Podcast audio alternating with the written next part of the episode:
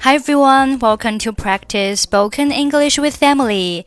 欢迎收听和 Emily 一起练口语，我是 Emily。Okay, today's sentence is I want to think of it for some time. I want to think of it for some time. I want to think of it for some time. Think of 表示考虑 ，for some time 表示一段时间，所以 I want to think of it for some time 意思就是我想要点时间考虑考虑。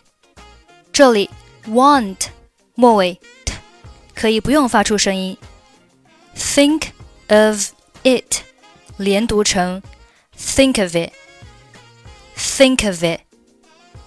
I want to think of it for some time.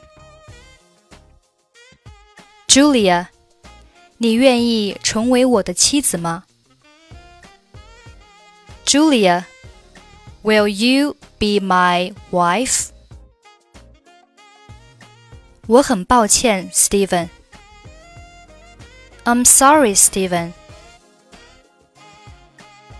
求你了，，Julia，。我已经向你求了五次婚，我真的想和你白头到老。Please, Julia, I have made proposal to you five times. I really want to share the rest of my life with you. 我知道，可是我还不想结婚。I know, but I'm not ready for married life yet. Julia， 我是真的爱你。我希望将来无论你是开心还是难过，我都能和你在一起。Julia, I really love you. I hope I can stay with you, no matter you're happy or sad in future. 你真的很让我感动。Your way does touch my heart。 那么你愿意嫁给我吗？So, will you marry me? 我想要点时间考虑考虑。I want to think of it for some time. Julia, will you be my wife?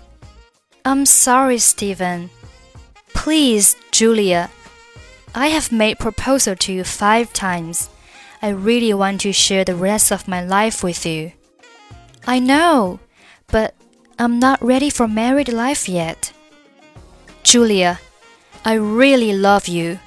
I hope I can stay with you no matter you're happy or sad in future. Your way does touch my heart.